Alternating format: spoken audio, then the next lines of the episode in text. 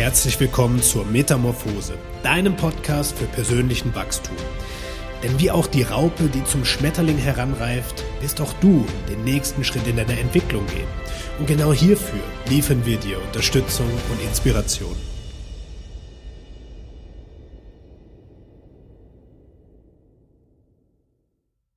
Herzlich willkommen zu einer neuen Podcast-Episode. Heute habe ich die Miri bei mir zu Gast und freue mich riesig auf den Austausch, weil die große, weite Welt des Internets einen ja so bekannt macht, aber man dann in Person beziehungsweise hier per Zoom äh, doch noch nicht gesprochen hat. Und da freue ich mich heute ganz besonders drüber, einzutauchen in die große, weite Welt äh, der Miri, weil ich dich schon über Instagram so eine Zeit lang verfolgt habe und ganz spannend finde, was du da so teilst mit den Akasha-Chroniken und anderen Readings.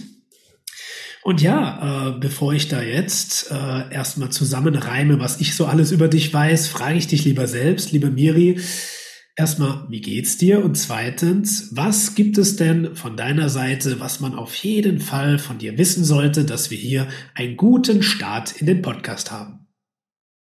Ja, hallo lieber Tobi, ich freue mich ja wirklich sehr, hier zu sein, besonders weil eben äh, man sich über die Instagram-Seiten immer mal gesehen hat und ich ja auch ganz, äh, ganz toll finde, was ihr so macht.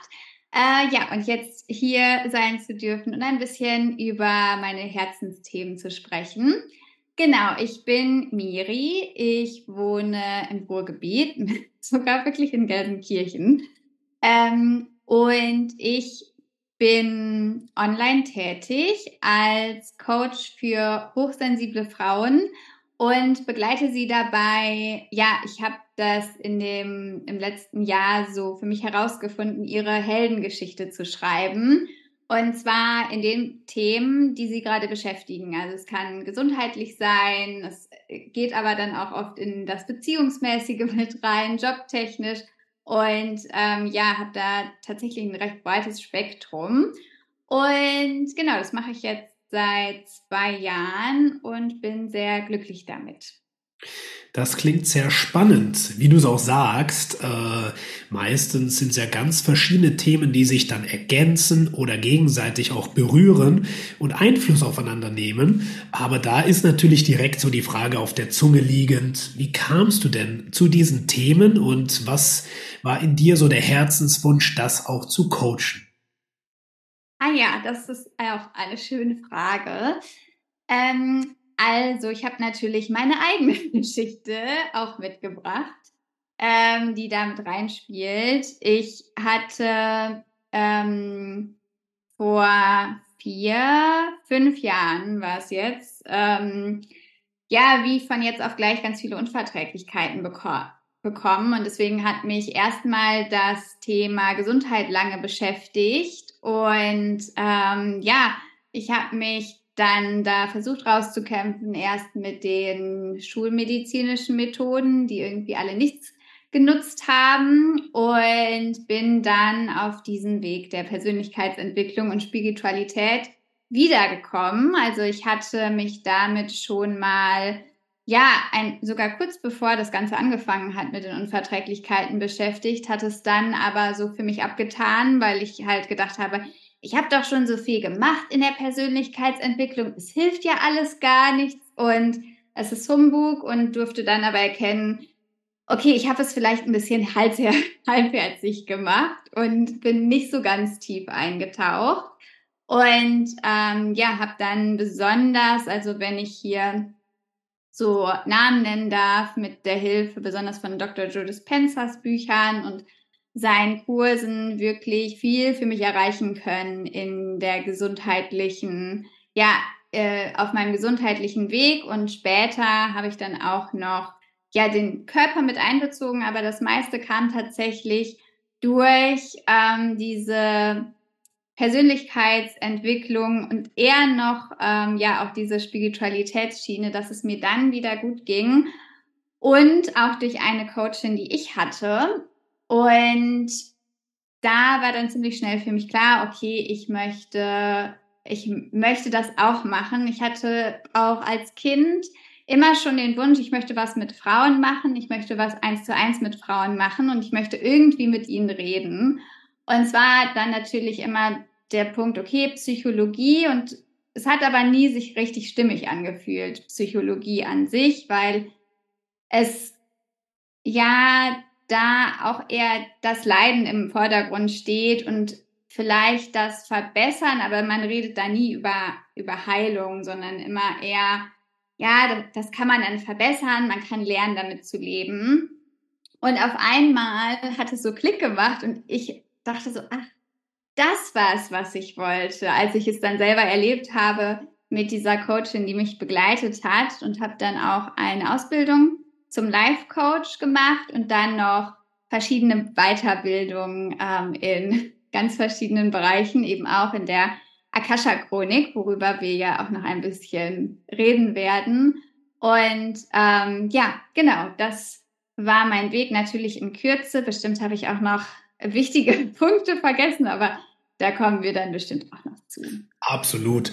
Ja, super spannend, wie du sagst, die eigene Erfahrung, die eigene Geschichte ist oftmals das, was uns dann auch dahin bringt, unsere eigene Coaching-Story zu schreiben, so geht's ja sehr, sehr vielen.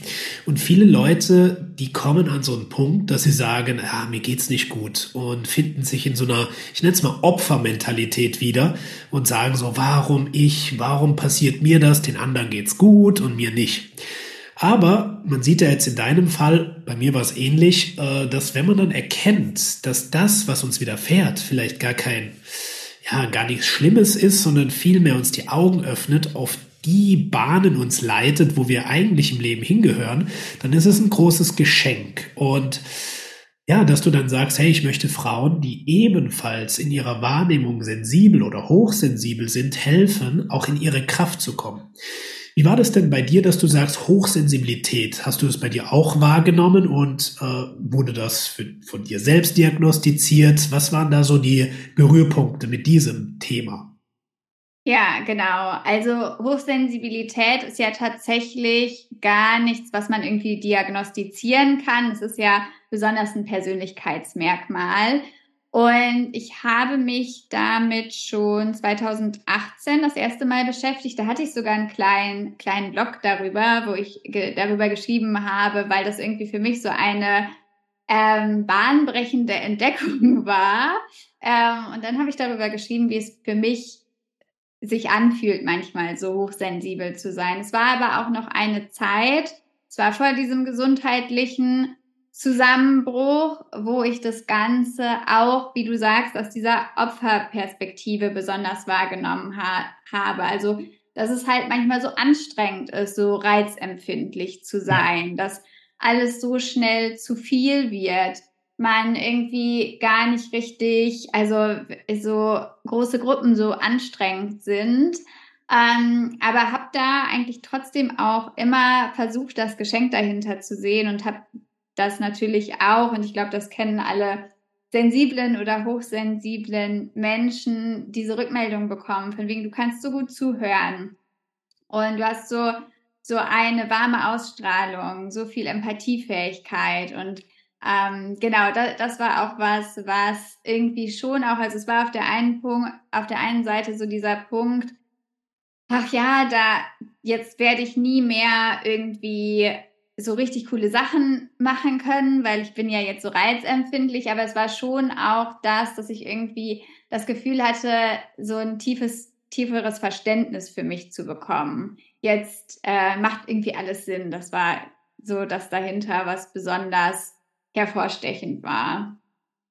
Würdest du sagen, dass diese Sensibilität vielleicht sogar ein Normalzustand ist, den wir verlernt haben wahrzunehmen, weil wir uns immer mehr durch Lebensführung, durch Ernährung, durch Einflussfaktoren auch ja, äh, über den Lebensstil abschotten und wie so in Watte packen. Und eigentlich ist dieser Zustand der Hochsensibilität der Normzustand. Also mittlerweile würde ich das auf jeden Fall so sagen.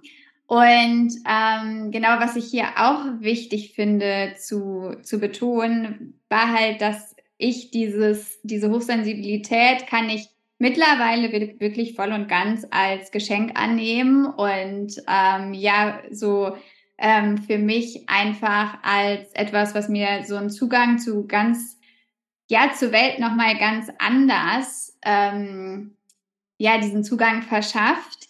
Das, was damals, glaube ich, für mich noch so der Punkt war, der so schwierig war, von wegen, ich bin so reizempfindlich, war gar nicht die Hochsensibilität an sich, sondern einfach ein sehr überlastetes und überreiztes Nervensystem. Ja. Ja, total, das kann ich nachvollziehen, dass du dann so das Gefühl hast, es wird mir schnell zu viel und ich muss mich sehr stark zurückziehen, alleine sein. Und das ist ja nicht das, was man so kennt, sondern naja, du musst ja mit unter Menschen sein können und immer präsent für jeden sein. Aber ich kenne das selbst, äh, wenn ich ich arbeite ja auch von zu Hause aus, bin dann mit dem Hund spazieren in der Natur, habe dann natürlich meine Calls, aber merke auch, die Zeiten dazwischen sind exorbitant wichtig, damit ich mich wieder energetisch in so eine Mitte bringe. Und mhm. gerade wenn ich mal am Wochenende vielleicht in der Stadt bin, merke ich, dass das super energiezehrend ist, wenn ich unter, also in Menschenmassen bin, in einem Einkaufszentrum beispielsweise, äh, und ich dann wiederum diese Ausgleichszeit alleine in der Natur brauche, damit ich meinen Akku auflade. Und ich habe mir das dann soweit in Anführungsstrichen erklären können durch meinen Human Design Typ äh, als Reflektor, dass ich alle sehr, sehr stark wahrnehme, aber äh, habe das auch schon bei anderen Menschen, die kein Reflektor sind, eben gehört, dass es ähnlich ist. Äh, und deswegen denke ich schon, dass dass diese Feinfühligkeit auch ein Zustand ist, den wir Menschen äh, in uns tragen, aber den irgendwie überdeckt haben. Aber umso schöner, äh, dass du da eben einen Raum öffnest und sagst, hey, das ist jetzt nichts, wie du es vorhin gesagt hast, was diagnostiziert wird, wo du mit leben musst, sondern vielmehr, dass du auch da die Superkräfte, und ich nenne jetzt die Superkraft der Intuition, äh, auch wieder für dich erkennst. Und gerade als Frau ist ja die Intuition einer der Schlüssel, auch für Gesundheit, wieder Zugang dazu zu finden. Weil das liegt ja in uns und sowohl als Mann als auch für Frauen ist das ein ganz wichtiger Faktor, mit seiner Intuition in Verbindung zu treten. Spielt das auch in der Arbeit mit deinen Frauen eine Rolle? Ja, ja, auf jeden Fall. Also diese Verbindung zur Intuition und als du gerade so geredet hast, kam ja auch so das Bild gerade bei hochsensiblen Frauen. Eigentlich die, ähm, was da sehr ausgeprägt ist, ist die Anbindung zur Intuition, aber auch zur eigenen Weiblichkeit.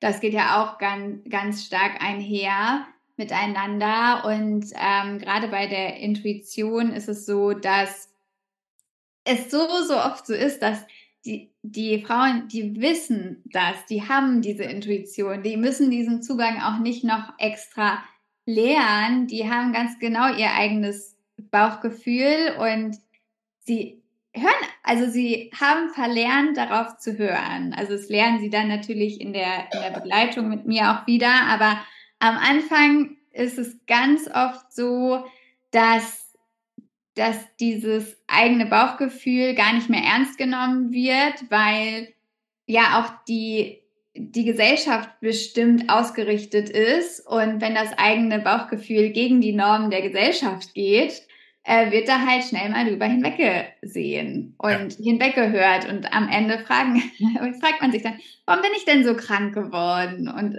dann fragt man, aber hast du nicht nicht gemerkt, dass du irgendwie überlastet bist, dass diese und diese Jobentscheidung nicht so das Richtige war. Und dann kommt eigentlich meistens, okay, ja, eigentlich habe ich es schon vorher gewusst.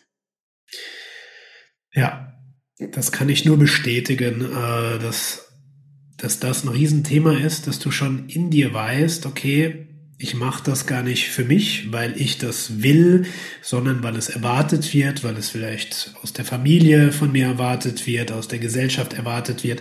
Aber ich merke da auch, dass gerade jetzt in diesen letzten ein, zwei Jahren und man kann ja nicht in die Zukunft gucken, aber ich glaube und spüre, dass das noch mehr wird, dass immer mehr Menschen sagen, hey, ich kann den Job so nicht mehr weitermachen, ich fühle mich nicht wohl, da muss ich etwas ändern, weil äh, es geht nicht mehr. Und viele Menschen, gerade so in diesen Generationen 25, 30, 35 in, in, im, im Alter, äh, da jetzt mehr zu sich stehen und sagen, hey, dann wechsle ich lieber nochmal meinen Job, ähm, um mir was Gutes zu tun. Und ähm, ich denke, das Bewusstsein wird einfach noch stärker werden und es ist wichtig, dass da ein Wandel äh, auch entsteht, dass man sich nicht für einen Job, den man nicht, nicht wirklich mag, kaputt macht. Äh, war das bei dir auch so, dass du mal in einem Job gearbeitet hast, der dir nicht gut getan hat, wo du dann gesagt hast, da muss ich raus? Oder äh, war es für dich immer schon so, hey, ich mache mich selbstständig? Äh, nee, das war bei mir tatsächlich nicht so. Ich hatte das mit der Selbstständigkeit auch ganz lange nicht auf dem Schirm und es ist es ist auch lustig, dass du dieses Thema jetzt anbringst, weil gerade als ich äh, darüber gesprochen habe, ne, und dann hat man diese Jobentscheidung getroffen und weiß eigentlich von Anfang an, es ist nicht das Richtige, musste ich mich auch an meine eigene Jobentscheidung ähm, erinnern. Und da hatte ich das nämlich ganz genauso. Ich habe eine Ausbildung zur Bankkauffrau gemacht. Und ähm, ich hatte dann meinen ersten, also es war noch nicht mal der erste Tag in der Bank, es war einfach so ein Einführungstag, da hat man dann seine Ausbildungsstelle sich angeguckt. Ja. Und ähm, ich weiß noch, als ich da reingekommen bin und so dieses als hochsensible Frau dieses Klima gespürt habe und eigentlich direkt wieder dachte, ich, ich muss hier raus. Und aber ich hatte jetzt, ich hatte davor auch zwei Semester Jura studiert, das hat schon nicht funktioniert. Ähm, und dann hatte ich halt so diese, diese krasse Erwartungshaltung von mir. Jetzt habe ich was angefangen und das mache ich auch zu Ende. Und es war aber genau auch die Zeit, wo es ähm, ja, wo man mir von außen sehr angemerkt hat, dass es an meinen Nerven zieht und ich glaube, ich sogar ähm, teilweise aus Leuten in meinem Umfeld immer wieder so diese Frage bekommen habe, aber Miriam, du musst es doch nicht machen. Und für mich war es aber so, klar, in diesen Zeiten noch, doch, ich muss das jetzt machen. Ich muss ja irgendwas in der Tasche haben. Es war, also ich war da Anfang 20. Es hätte, also ich hätte mich noch leicht umorientieren können. Aber ähm, von dem, was da auch wieder die Gesellschaft in einen einfiltriert, war es halt so, du musst jetzt diese eine Sache machen und dabei bleiben. Und dann war es aber so, also ähm, ich habe dann die Ausbildung zu Ende gemacht und habe dann aber noch mal ähm, ja, gewechselt und habe dann Erziehungswissenschaften studiert. Das allerdings auch nicht lange, weil ich nämlich da auch wieder diesen Anspruch hatte. Jetzt muss ich das perfekt machen und ich muss bei jeder Vorlesung antanzen. Ich hatte nicht so, ich wusste irgendwie nicht so, wie das Studentenleben funktioniert, weil da ist es ja dann auch eher so eine, du kannst auch mal eine ähm, Vorlesung sausen lassen, aber ich war irgendwie nach der Bankausbildung, wo man sich ja auch alles selber erarbeiten musste, so in diesem, diesem Tunnel drin, dass ich dieses Studium, was ich dann schon lieber machen wollte, aber auch wieder auf diese, ich muss das jetzt durchbringen, Art weitergemacht habe, dass mein Körper mir dann halt, als ich zwei Monate drin war, wirklich mit allen ähm, Mitteln, die er hatte, gezeigt hat, okay, und so geht es nicht weiter die Sprache des Körpers, ja, die Soma. Es gibt ja die Psychosomatik und die Soma-Physis. Ja, das heißt, die eine Richtung, aber auch die andere Richtung. Und viele kennen ja nur die Psychosomatik, aber es kann ja auch aus der Psyche sich verkörperlichen. Und das finde ich auch ein sehr spannendes Themenfeld, ähm, weil wir das ja ständig erfahren äh, dass unser Unterbewusstsein und unser auch Bewusstsein teilweise uns Nachrichten schickt, die wir oh, nicht verstehen wollen oder können im ersten Schritt. Und ja, je mehr wir wenn wir wieder zum Thema Intuition zurückkehren, je mehr wir damit in Verbindung kommen, desto eher merken wir, oh, ja. da ist was, was ich jetzt vielleicht mir mal genauer anschauen darf, wenn mein Körper mir immer wieder Zeichen gibt, warum etwas mir nicht gut tut, dass dann eine Gefühlsregulation nach sich zieht, mein Nervensystem aktiv wird. Und ich, ich sage so, in der heutigen Zeit, wenn ich mit Menschen spreche, haben sie diesen Zustand des Aktiviertseins dauerhaft, dass sie merken, ich bin immer unter Strom, ich kann nie richtig abschalten. Und das ist ja ich nenne es mal Überlebensmodus. Und das ist nicht der Lebensmodus, sondern Überlebensmodus. Und das ist die Vorstufe von Burnout. Ähm, wenn wir die ganze Zeit unter Anspannung sind, weil wir beispielsweise gestresst sind oder gelangweilt sind, aber trotzdem unter Strom sind, weil wir in einem Job sind, der uns nicht fordert oder der uns überfordert, weil wir dafür von unserer ähm, Konstitution auch nicht gemacht sind, weil ähnlich wie du es beschrieben hast, dass du merkst, hey, mir ist gerade so diese zwischenmenschliche Wärme, die Harmonie sehr wichtig in dem Job und du dann in einer, in einer Bank arbeitest, wo es vielleicht gar nicht das äh, ja, erfüllen kann, dass du merkst, okay, selbst wenn mir die Aufgaben Spaß machen, selbst wenn ich gefordert bin, kann es sein, dass mein System rebelliert und sagt, hier bist du nicht im richtigen Platz, such dir was anderes. Ja, und dann kommen wieder diese gesellschaftlichen äh, ja, Anforderungen, nenne ich sie mal, wie du sie ja beschrieben hast, die sagen, ja, aber jetzt hast du die Ausbildung gemacht, jetzt musst du ja auch bleiben, weil die Generationen vor uns, die Eltern und Opas, Omas, die haben das ja auch gemacht. Die haben einen Job gemacht, den haben sie 40 Jahre umgesetzt und dann sind sie in Rente, also wird das auch von dir erwartet.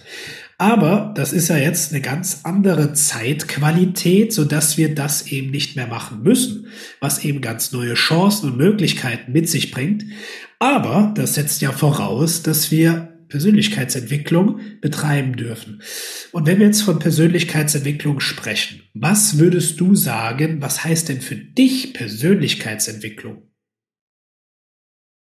Oh, also ich muss sagen, über die Frage habe ich tatsächlich noch gar nicht nachgedacht.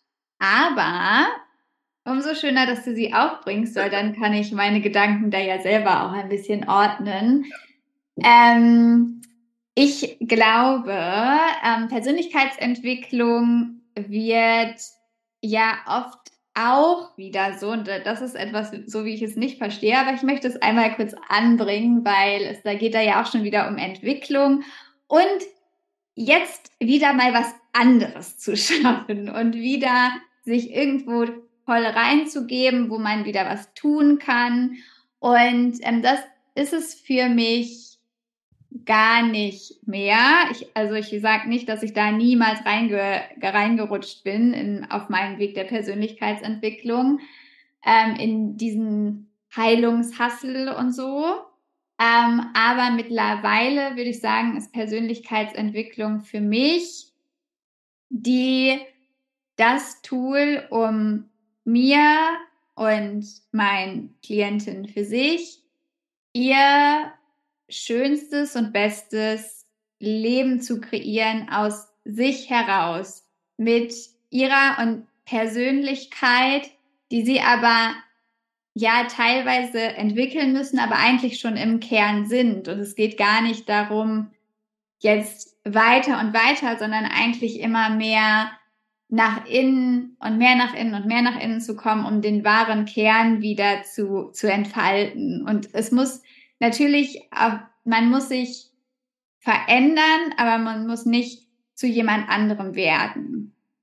Ja, finde ich schön beschrieben. Äh, ich gebe dir mal meine Definition von Persönlichkeitsentwicklung und dann schauen wir mal, was da auch so Überschneidungen sind. Ähm, ich bin sehr, sehr gerne Worte auseinandernehmen.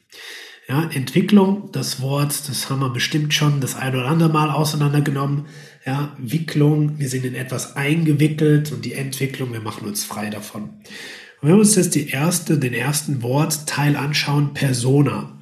Persona ist ein Wort aus dem Griechischen, was äh, getragen wurde in den Festspielen und im Theater, nämlich die Maske, die als Persona bezeichnet eine gewisse Emotion oder einen Zustand repräsentiert. Und das ist das, was wir im Alltag sehr oft machen. Wir übernehmen eine Rolle, eine Identität, eine Persona, die Persona des Sohnes, die Persona des Chefs, Persona des Partners, ja, und wir sind so mit unseren Rollen beschäftigt, und das ist die Aufgabe der Persönlichkeitsentwicklung, dass wir uns diesen Rollenbildern, diesen Masken entledigen und das hervorholen, was wirklich die Essenz in uns ist. Also wie du es auch gesagt hast, ja, wir machen immer mehr die Schichten frei, dass wir an das kommen, was wirklich gesehen, gelebt werden will, so dass wir uns nicht mehr orientieren müssen, was wird von mir erwartet oder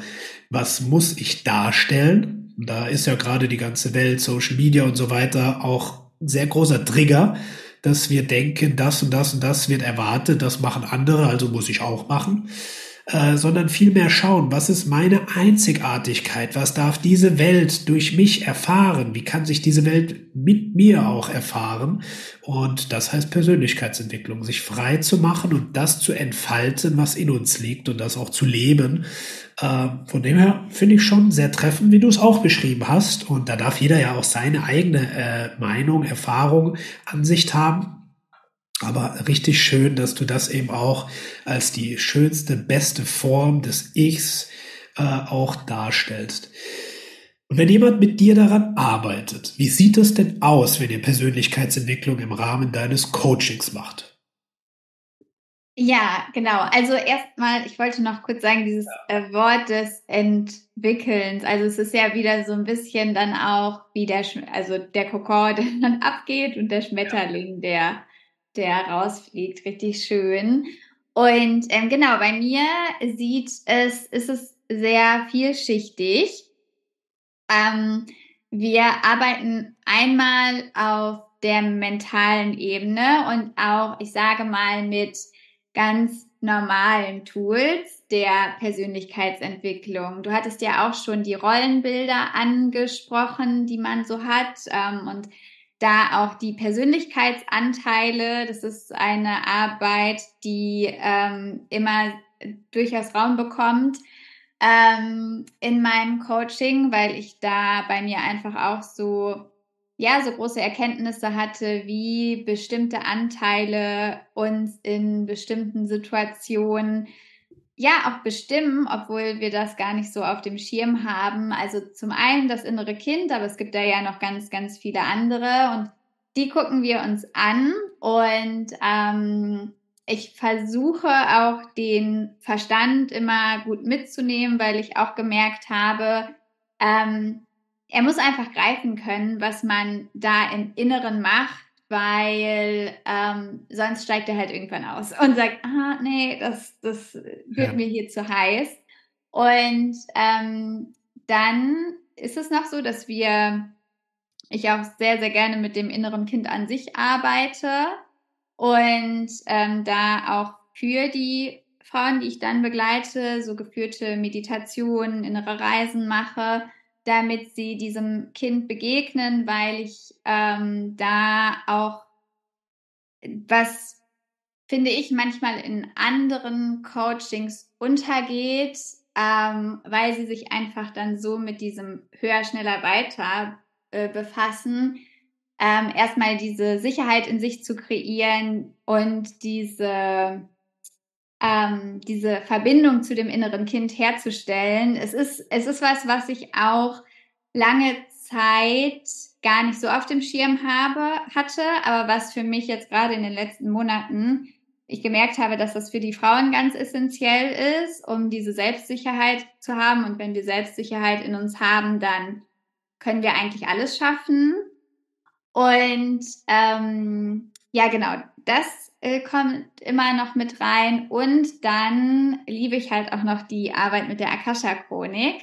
Und das geht dann halt schon in, ja, diese spirituelle Richtung, sage ich mal, wo wir uns, ohne dass die Frauen das fühlen, wie in den inneren Kind-Sessions, ähm, uns aber auch anschauen, wo kommen bestimmte Glaubensmuster her, wie ist etwas entstanden? Und wo wir aber auch schauen können, ähm, wie sieht dieser Seelenweg aus, weil allermeistens ist es so, dass die Frauen, die zu mir kommen, schon mit einem bestimmten Anliegen zu mir kommen, aber es sich fast immer so entwickelt, okay, und was, was mache ich noch? Dann fällt ihnen nämlich auch schon immer mal wieder auf, okay, in dem Job, in dem ich bin, kann ich mit dem, was ich jetzt weiß, eigentlich nicht bleiben und möchte noch was anderes machen. Und da ist die Akasha-Chronik halt auch ein ganz, ganz schöner Zugang, zu zeigen, wie sieht denn dieser Seelenweg aus. Ja. Ich habe mich mit den Themen ja auch schon etwas befasst und finde es total interessant. Ähm, weil es halt so was Mystisches mit sich bringt, wo man merkt, okay, das fühlt sich schon stimmig an, aber unser Verstand kämpft dann natürlich ein bisschen und sagt, ja, aber woher will die das jetzt wissen? Ähm, wenn jemand jetzt sagt, Akasha Chronik, keine Ahnung, was das ist, ähm, woher kommt die denn und woher bekommst du dann die Informationen über jemand anderen? Ja, genau. Also das ist eine total berechtigte Frage, äh, die natürlich immer auch ähm, aufkommt. Und die Akasha-Chronik an sich, wenn man es googelt, ist das universelle Weltengedächtnis, in dem alle Informationen abgespeichert sind, die es so gibt. Man redet auch oft, vielleicht hat der ein oder andere oder die ein oder andere es auch schon gehört, unter dem Namen Seelenbibliothek, wo alle Informationen gespeichert sind und es gibt auch dieses Bild, dass man es sich dann vorstellt wie eine Bibliothek und je nachdem, welchen Menschen man vor sich hat, sucht man halt dieses Buch raus, was gerade zu diesem Menschen gehört und schaut dann da rein. Und bei mir ist es aber auch so, dass ich es immer gerne mit dem Verstand greifen möchte. Und da ähm, hole ich mir halt gerne die ähm, Erklärung von Dr. Joe Dispenza, wie er auch in die Meditation einleitet zur Hilfe. Er spricht ja immer wieder von diesem großen Quantenfeld, diesem unendlichen Quantenfeld. Und für mich ähm, ist das so die Erklärung, wie man es wissenschaftlich, richtig wissenschaftlich wird man es wohl nie äh, Beweise dafür haben, aber wie man es runterbrechen kann, dass es das gibt und dass da halt diese Informationen bereitstehen. Und ich habe, du, ich hatte erst immer Dr. Joe Dispenza und diese Meditation gemacht und da habe ich einfach schon viele Hasseerfahrungen gehabt. Und ähm, es ist auch eigentlich genau der gleiche Prozess, wie ich jetzt in die Akasha-Chronik reingehe. Dadurch hatte ich halt einen ganz guten Zugang. Was mir natürlich dabei auch hilft, ist die Hochsensibilität. Und das, da ist es eigentlich auch wieder runtergebrochen. Jede hochsensible Frau, da auch wieder jeder eigentlich, weil es ist der, der Urzustand von jedem, hat diesen Zugang zur Akasha-Chronik und am Ende, am allerletzten Ende ist der Zugang zur Akasha-Chronik eigentlich auch wieder der Zugang zur eigenen Intuition. Nur, dass es dann natürlich in den Readings erfährt man nochmal mehr. Manchmal hat man diesen Zugang zur eigenen Intuition nicht, gerade wenn es um gefühlsaufgeladene Themen geht. Ähm, aber das ist es am Ende. Und ich hoffe, es war jetzt so, dass du folgen konntest und dass auch die Podcast-Hörer folgen können. Ja, total.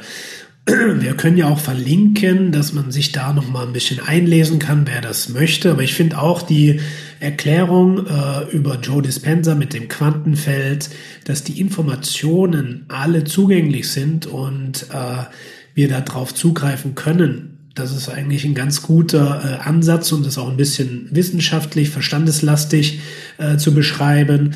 Und auf der anderen Seite, ähm, wenn man sieht, dass viele Techniken relativ ähnlich funktionieren. Ja, es ist alles ein Bewusstseinszustand in uns, in unserem Gehirn, der auf einer gewissen Gehirnwellen Länge oder Gehirnwellenzusammensetzung abläuft, nämlich den Täterwellen, dass wir aus diesem Gehirnwellenzustand in unterbewussten Zustand fallen, wo wir Zugang zu Informationen haben, die wir im Wachzustand gar nicht so wahrnehmen können. Das heißt, es ist wie ein Wachtraum, wo wir alle Informationen abrufen können und der eine macht es über Täterhealing, der andere macht es über äh, Meditationstechniken, wie jetzt Joe Dispenza beispielsweise. Der dritte macht es über Breathwork-Techniken, um eben in diesen Zustand zu kommen, der Alpha- und Theta-Wellen. Und das ist ja das Schöne dabei, dass ganz viele Techniken relativ ähnlich funktionieren, andere Namen haben, aber uns helfen, aus dem rational denkenden Verstand mehr ins Gefühl und in diese unendlichen Wissens- ja, oder Weisheiten führen. Und wir das natürlich integrieren dürfen. Und das ist, glaube ich, auch die wichtigste Arbeit, diese Informationen nicht nur zu wissen, sondern auch zu integrieren.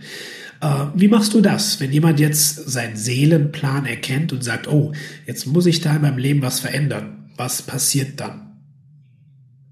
Ja, also ähm, es gibt da natürlich immer noch mal, also wenn jetzt jemand bei mir ist und wir tauchen in die Akasha-Chronik ein, oft ist es auch so mit Glaubenssätzen verbunden, die man noch mal auflösen muss. Und dann es liegt es natürlich auch an der Person, diesen Weg zu gehen. Und ich bin als unterstützende Instanz dann noch tätig. Und ähm, es ist auch immer mal wieder auf diesem Weg sehr interessant in die Akasha-Chronik zu schauen, weil da immer noch mal Themen hochkommen. Gerade wenn wir natürlich sagen, wir machen jetzt was ganz anderes, wir machen uns selbstständig und da haben wir ein Umfeld, was es noch nie gemacht hat, was vielleicht auch Klassiker, ne? ja ähm, Vorurteile hat gegen die Selbstständigkeit.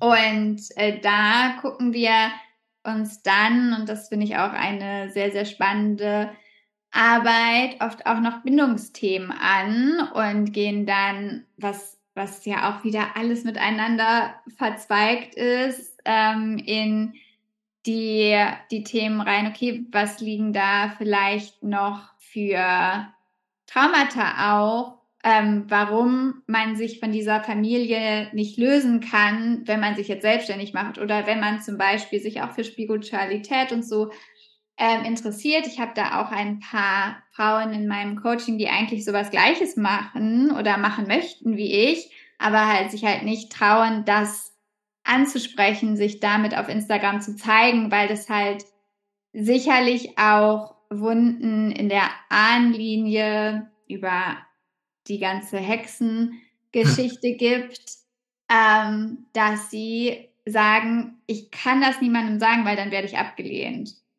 Und da sind wir auch wieder in so Urwunden drin und es ist, es ist sehr spannend, weil ich habe manchmal das Gefühl, davor hat man natürlich auch schon viel Arbeit gemacht und je nachdem, was die auch hinter sich haben, ob sie auch mit gesundheitlichen Themen gekommen sind, hat man schon viel geschafft, aber dann diesen diesen Sprung zu wagen und zu sagen, ich gehe damit jetzt auch los, da, da habe ich manchmal das Gefühl, okay, und jetzt, jetzt fängt es an, jetzt kommen die ganz tiefen Themen ja, hoch.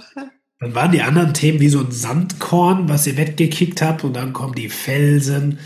Ja, ich beschreibe das gerne so, wie wenn du ein Tor öffnest und jetzt in einem ganz anderen, in einer ganz anderen Sphäre stehst und jetzt sozusagen gefragt wirst, are you ready? Bist du wirklich bereit, dir die Sachen wirklich anzugucken äh, und die Körperebene, die Symptome, auch die, ja, die, ich sag mal, Krankheiten, die dann vielleicht diagnostiziert wurden, waren dann eher so, äh, schau dir das mal genauer an. Und jetzt, okay, jetzt geht's drum, lebe das, was du wirklich leben sollst. Äh, und how bad do you want it? Also wie stark willst du wirklich diesen Lebensweg gehen?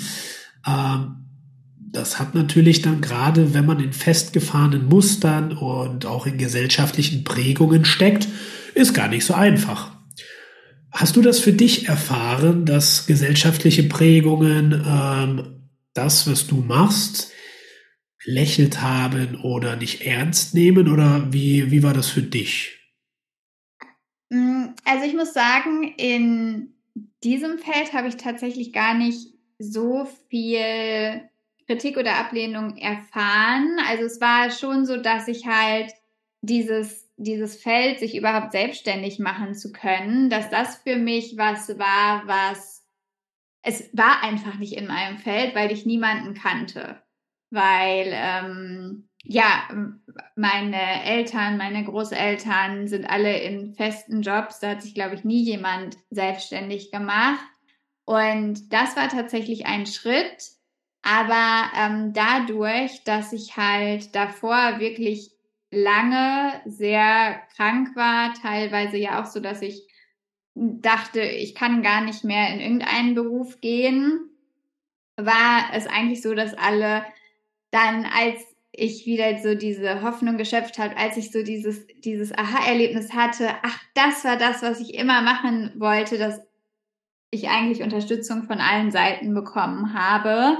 Ähm, also die Freundinnen, die mich schon lange begleiten, die können das, glaube ich, manchmal nicht so greifen und sie denken sich einfach, ja, ja, die darf ihre Sachen da mal machen, ich muss sie ja nicht machen. Ähm, und genau, also bei meinen Eltern ist es so, dass sie selber Pfarrer sind, ähm, beide, und dadurch natürlich das, was ich mache, ist nochmal ganz anders und ist äh, ja noch, ja, ist nochmal anders, aber so diesen spirituellen Zugang, ja. den, den haben sie verstanden und deswegen ähm, war es da zum Glück gar nicht so, dass, dass dann nochmal große Ablehnung kam, sondern dass das äh, entweder unterstützt wurde oder einfach wohlwollend ja, betrachtet. Ja. Und so soll es ja auch sein. Ähm, und viel sagt ja auch die Person aus, die dann urteilt. Ja, was Peter über Ma Michael sagt, sagt mehr über Peter aus als über Michael. Ähm, deswegen ist es ja so ein sehr, sehr wünschenswerter Zustand. Und ich bin sehr dafür, dass gerade diese Persönlichkeitsentwicklung, spirituelle Arbeit mehr gefördert, mehr gesehen wird und weniger belächelt wird, äh, weil es einfach so essentiell wichtig ist. Und ab einem gewissen Bereich merkst du dann eben, dass klar, die körperliche Gesundheit, Body, Health, ja, wie man es ja oft nennt, dass das wichtig ist. Aber wenn von ganzheitlicher Gesundheit gesprochen wird, müssen wir natürlich die mentale, die energetische und auch die seelische Komponente uns mit anschauen. Und äh, da braucht es Menschen, die diese Räume öffnen, die aufklären, die diese Wege auch gehen, die vorleben, die das zeigen. Und klar gibt es Leute wie Dr. Joe Dispenza, Tony Robbins, die da schon Pioniersarbeit machen, aber es darf mehr und mehr in unsere Gesellschaft, so in das normale Feld äh, kommen, nicht nur von Buchautoren, sondern dass es so das alltägliche Leben ist, dass wir Zugang zu den Themen haben und äh, das einfach genauso wie die Auseinandersetzung mit der Körperebene, wie es zum Yoga oder ins Fitnessstudio geht, eben auch darum gehen darf, zu meditieren, sich zu räuchern oder auch an andere Sachen zu arbeiten. Äh, wie siehst du die Entwicklung der letzten Jahre, was eben so die spirituelle Welt angeht?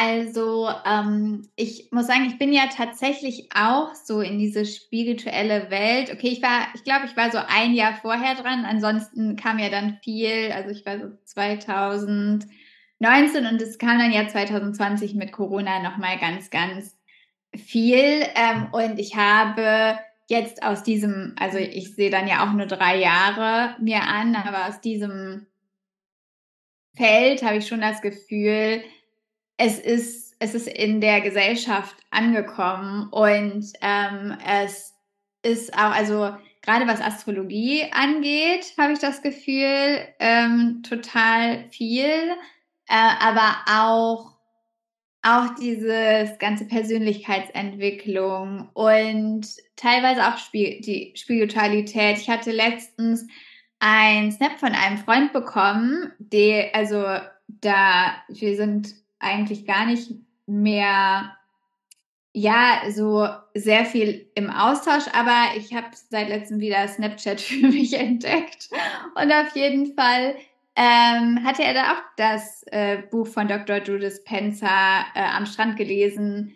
Ähm, hier das Unmögliche möglich machen. Ich weiß jetzt gerade nicht, wie es, wie es heißt, aber es war auf jeden Fall auch eins meiner Lieblingsbücher. Ach, genau das. Werde übernatürlich, ja, ja, genau das.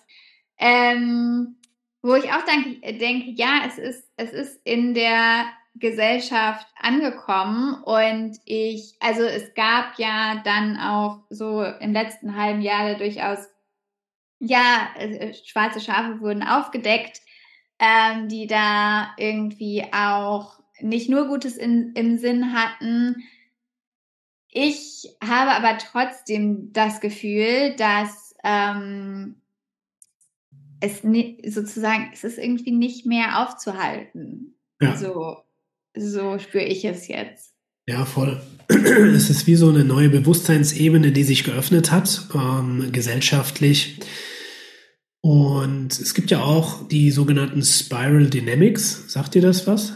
Nee, habe ich bisher noch nicht gehört. Das äh, kannst du mal aufschreiben oder nachschlagen. Ähm, es ist, glaube ich, jetzt etwas zu komplex, um es kurz zu erklären, aber ich versuche es mal runterzubrechen. Es sind Bewusstseinsebenen, äh, die seit Jahrtausenden schon laufen und ähm, das, was beispielsweise jetzt auch unsere Eltern und viele, die jetzt in dieser Zeit inkarniert sind, äh, haben, ist, ist die Bewusstseinsebene, die sehr stark nach äh, Sicherheit, Strukturorientierung und Klarheit ruft. Und es gibt neue Bewusstseinsebenen, die sich entfalten, kollektiv, äh, die beispielsweise holistisch veranlagt sind, also ganzheitlich. Das heißt, die Sicherheitsorientierte kann teilweise das Ganzheitliche gar nicht verstehen, weil es in ihrem Bewusstseinsradius überhaupt nicht angelegt ist. Und die Leute, die eben in diesem holistischen Bewusstsein auch erwacht sind, die haben den Zugang. Und äh, da ist jetzt gerade wieder eine Bewusstseinsebene, die gebildet wird, die eben dieses, ja, alles ist miteinander verbunden, äh, noch stärker spürt und das jetzt circa ein Prozent der Bevölkerung ausmacht. Und das natürlich jetzt mehr und mehr auch kommt, dass äh, die Menschen merken oder die äh, Themen auch wirklich aus diesem äh, Blick auch ansehen und wir in unserem Leben Erfahrungen machen, die das halt bestätigen. Dieses holistische Bild und dieses Everything is connected. Und ja, wie du sagst, es ist nicht aufzuhalten, es ist ein Bewusstseinssprung, äh, wo viele ja auch drüber sprechen, dass das einen kollektiven Wandel auch an, ja, so voranbringt. Und ja, wir unseren Teil dazu beitragen dürfen, dass dieser kollektive Wandel auch vorangetrieben wird. Deswegen ist es umso wichtiger, eben das, was du jetzt auch machst, beruflich, äh, auch zu fördern und nach außen zu tragen, weil ja, die Menschen brauchen Zugang zu sich, brauchen den Mut, ihre Wahrheit zu sprechen und vor allem auch diese Persönlichkeitsarbeit, sich frei zu machen von dem, was, ja, was die Masken ihnen eine Rollen sozusagen mitbringen, dass wir frei werden davon und zur Essenz wirklich Zugang kriegen und das nach außen bringen, weil das ist ja meiner Ansicht nach so die Lebensaufgabe, die jeder Mensch hat, seine Essenz freizulegen und das mit der Welt zu teilen und dadurch ja die Umwelt, die Menschen um uns herum auch damit in Verbindung zu bringen. Ich sehe das immer wie so ein kleines Feuer. Wenn man das innere Feuer teilt, dann brennt das in anderen auch weiter und diese Flamme, dieses Licht darf in die Welt raus. Total, total. Und ähm, ich, also ich kenne mich damit nicht so gut aus. Also das, was du erzählt hast, finde ich auch super spannend. Aber es ist ja auch so vom Human Design her, dass da es jetzt auch so ist, dass die Kinder, die jetzt auf die Welt kommen, auch immer feinfühliger und feinfühliger werden. Und ich habe das auch, wenn ich ähm, ja Mütter begleite. Es kommt auch immer mal wieder vor, dass sie genau das Gleiche erzählen von ihren Kindern, dass sie auch so feinfühlig sind. Und ähm, ja, ich, ich glaube auch, dass, ja, also ich glaube auch so an dieses Bild, das ist ja manchmal auch ein bisschen verpönt, aber der neuen Erde und dass es sich halt wandelt und ähm, dass auch die Krisen, die wir jetzt teilweise nochmal so hingeschmissen bekommen als Gesellschaft, auch immer noch mehr ähm, eigentlich ein Zeichen sind, dass wir uns jetzt darauf zubewegen, dass wir noch mehr, ja, das Wort Erwachen ist ein bisschen blöd, mir fällt gerade kein anderes ein, aber ähm, noch mehr bewusster werden dürfen und uns eben auch ach, darüber bewusst werden dürfen, wie machtvoll, wie kraftvoll wir wirklich sind und dass wir es in der Hand haben. Absolut. Das kann ich nur unterschreiben. Was würdest du sagen, was braucht es, um sich bewusster zu werden in der jetzigen Zeit? Also das erste Wort, was mir kam, war Eigenverantwortung. Und ja, dieses auch dieses Commitment wirklich hinzusehen, auch bei sich hinzusehen, weil ähm, ich beobachte, dass teilweise auch, wenn man ähm, ja vielleicht auch gerade am Anfang steht der Persönlichkeitsentwicklung, dann ist es sehr, sehr einfach, den Eltern die Schuld zu geben, der Gesellschaft die Schuld zu geben, der Politik die Schuld zu geben. Ähm, und am Ende Jahr, das ist, das sind alles Strukturen, die könnten auch besser sein. Die würde ich mir teilweise auch anders wünschen. Aber da kannst du nicht anfangen. Und du darfst ähm, bei dir anfangen, weil bei dir kannst du was verändern. Und ähm, ja, ich würde sagen, da würde ich anfangen und das ist der Schlüssel. Ja. Ich ergänze da noch eine Sache, weil ich es richtig gut finde. Äh, beispielsweise das Aufarbeiten, was Kindheitsthemen und mit den Eltern angeht, ist sehr wichtig, aber es liegt ja in der Vergangenheit. Sprich, es kann jetzt im ersten Schritt nicht bewusst verändert werden. Wir können natürlich energetisch da verschiedene, ja, sag ich mal, Verbindungen noch verändern, aber es liegt in der Vergangenheit. Sprich, wir dürfen uns damit befassen, was können wir jetzt im Hier und Jetzt und äh, was dann eben die Zukunft prägt, sind die Handlungen im Hier und Jetzt verändern. Und für was brauchen wir Bewusstsein? Ja, also wir werden uns bewusst, was ist. Und da ist es eben wichtig, dass wir dort ansetzen. Sprich, wenn ich Ergebnisse aus der Vergangenheit als nicht positiv erachte, dann muss ich mich natürlich fragen, was hat dazu beigetragen und wie ist mein Ansatz, wie kann ich da ansetzen, um das in, in der Zukunft zu verändern? Welche Maßnahmen, welche Handlungen darf ich für mich erkennen? Ja, und die Verantwortung zu mir nehmen. Und ich bin voll bei dir. Äh, Selbstverantwortung und Selbstbewusstsein, das sind so die Schlüssel, wo ich merke, sei es beruflich, sei es zwischenmenschlich, sei es in den Jobs, das ist jetzt ganz, ganz wichtig. Heißt aber auch, es wird, wird mehr und mehr bei Menschen auch in die Selbstständigkeit gehen. Also auch in welchem Kontext wir jetzt zusammengetroffen sind. Und da bin ich sehr gespannt, wie eben da auch der wirtschaftliche Wandel stattfinden wird, wenn mehr junge Menschen sagen, hey, ich gehe den Weg in die Selbstständigkeit, ich mache das, was mich erfüllt, ich teile das mit Menschen und ja, äh, bring meine Message raus.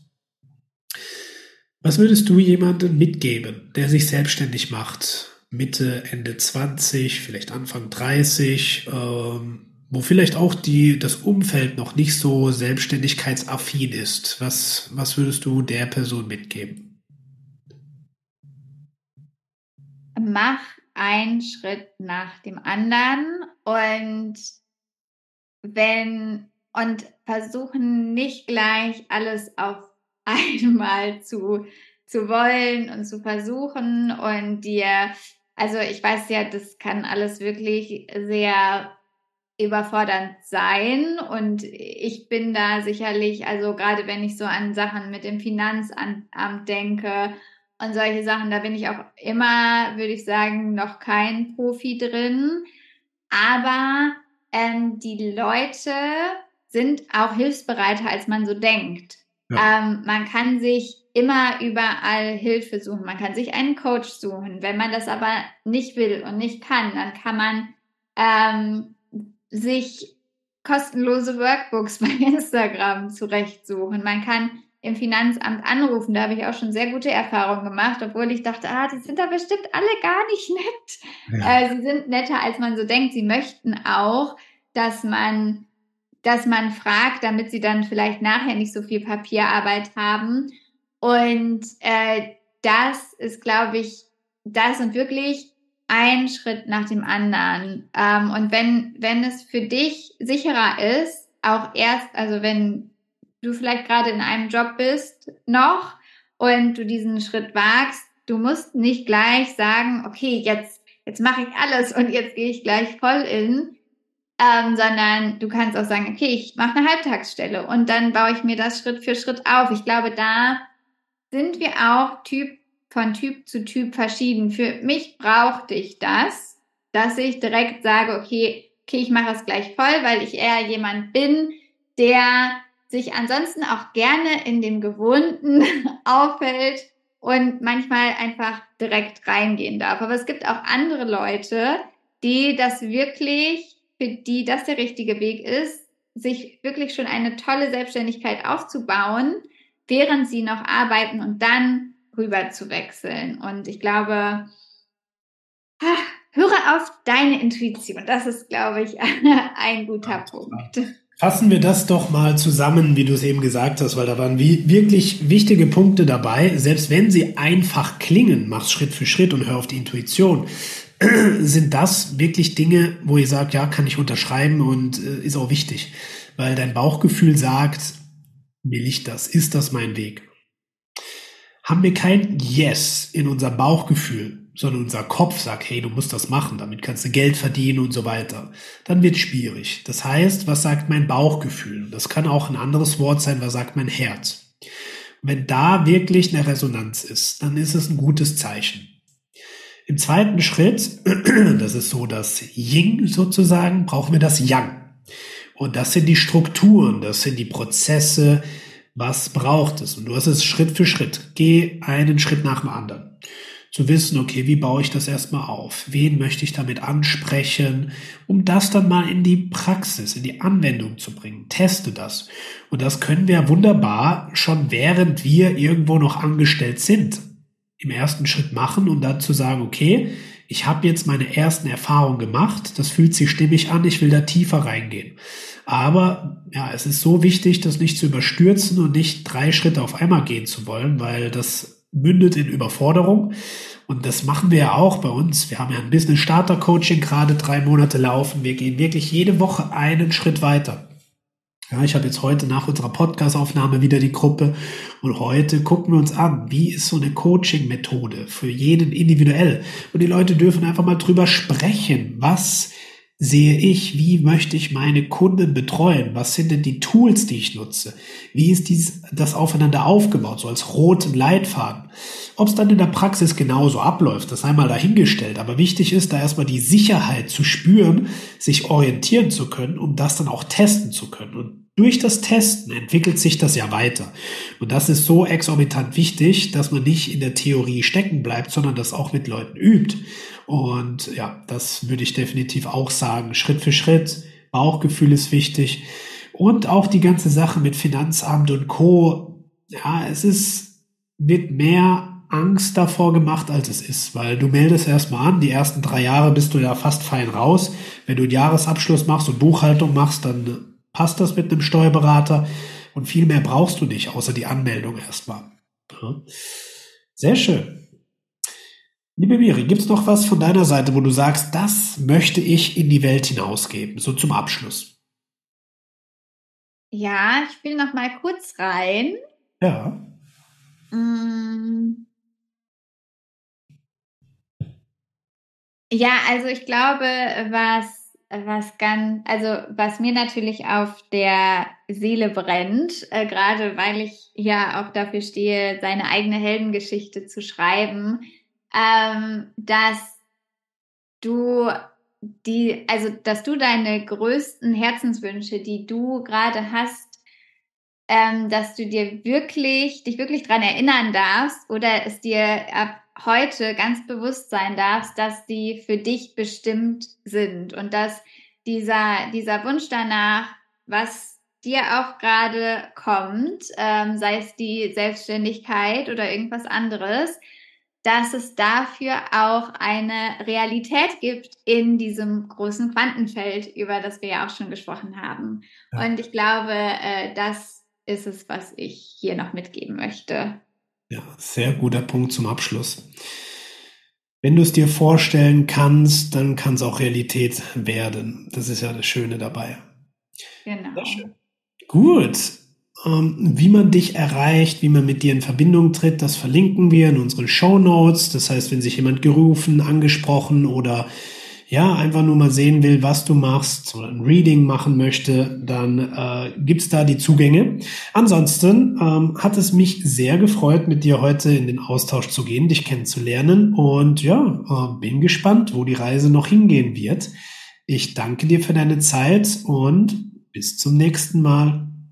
Danke dir auch, hat mich sehr gefreut.